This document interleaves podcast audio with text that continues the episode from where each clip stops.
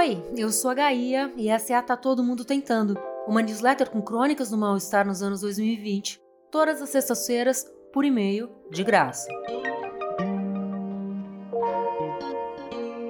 Se você acabou de chegar, saiba que além do texto do dia, o e-mail também tem livros, dicas e outras coisas legais e que por 15 reais mensais você pode se tornar apoiador e receber um conteúdo exclusivo, o Guia Pauliceia, com 11 sugestões de coisas para ver e fazer em São Paulo no fim de semana. É só clicar no botão aí abaixo, assinar Guia Pauliceia e seguir as instruções.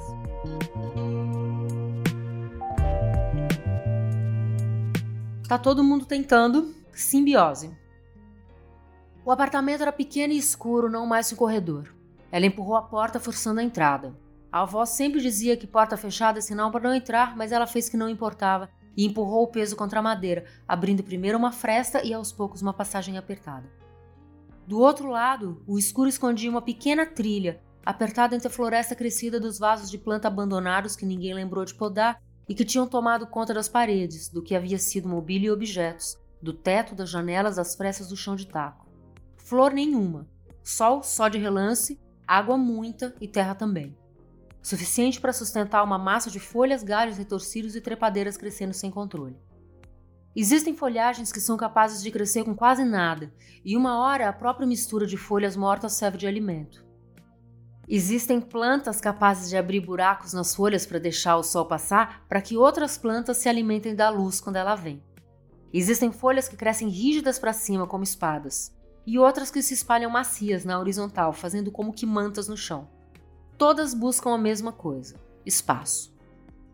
Ela não precisava entender de vida vegetal para achar um caminho, saber detalhes sobre como elas cresciam ou do que precisava. Podia ignorar a biologia do solo e a rotina de luz porque sabia que, na marra, era possível abrir passagem e ir avançando, um passo de cada vez. Fechou a porta atrás de si, ignorando instintos e fazendo pouco caso de conselhos. Pisou os dois pés no chão ao mesmo tempo, depois um de cada vez, seguindo a trilha por dentro do apartamento abafado, escuro, triste, num prédio feio, numa parte da cidade que já tinha morrido. Não tentou explicar. Algumas decisões não têm motivo. A vida vem. A trilha seguia sempre cheia de curvas, às vezes obrigando a andar abaixada, sempre impedindo a visão do que havia à frente, sempre escondendo o que havia dos lados.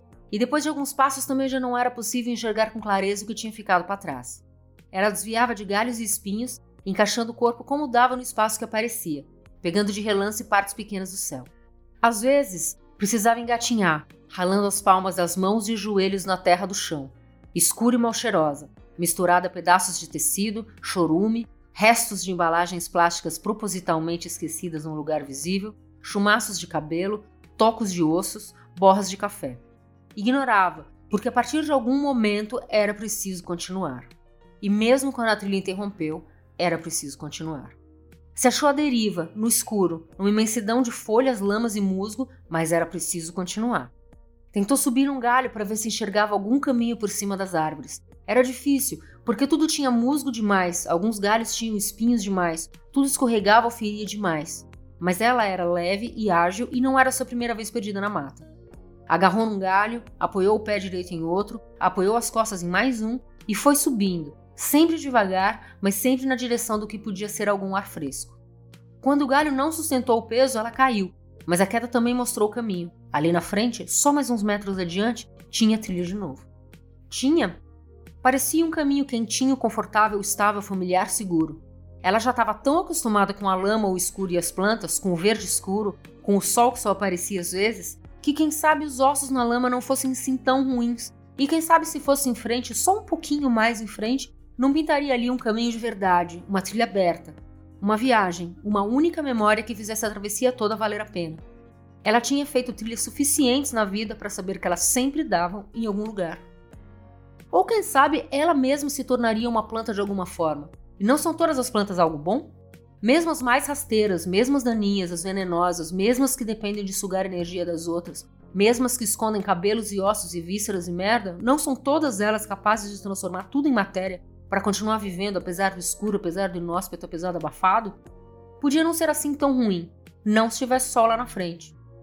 E ainda que claustrofóbica, a trilha ia em frente, sem ela notar que dava voltas, que as plantas mudavam de posição para esconder bem os passos repetidos. E parecia que estava subindo, mas na verdade estava descendo. Parecia que estava indo para a direita, mas na verdade estava indo para a esquerda. Parecia que estava indo em frente, na verdade estava voltando. E parecia que ia dar sol, mas não deu. O que deu foi um barranco. Uma pedra ou um osso ou uma raiz mais grossa, algo atravessado no meio da trilha puxou seu pé, e com um puxão só provocou um tombo para frente, uma longa queda. No lugar do sol, pernas arranhadas, hematomas, alguns dentes a menos também. Um escorregão com consequências. No lugar do conforto da manta de folhas do chão escuro, um baque surdo numa terra agora seca, dura, vermelha e rachada. Um ambiente novo, árido e inóspito, mas aberto. Nenhuma porta impedindo a passagem ou planta em associação simbiótica de proporção desigual consumindo energia. Só o céu, o vento, o sol forte e todos os ossos inteiros.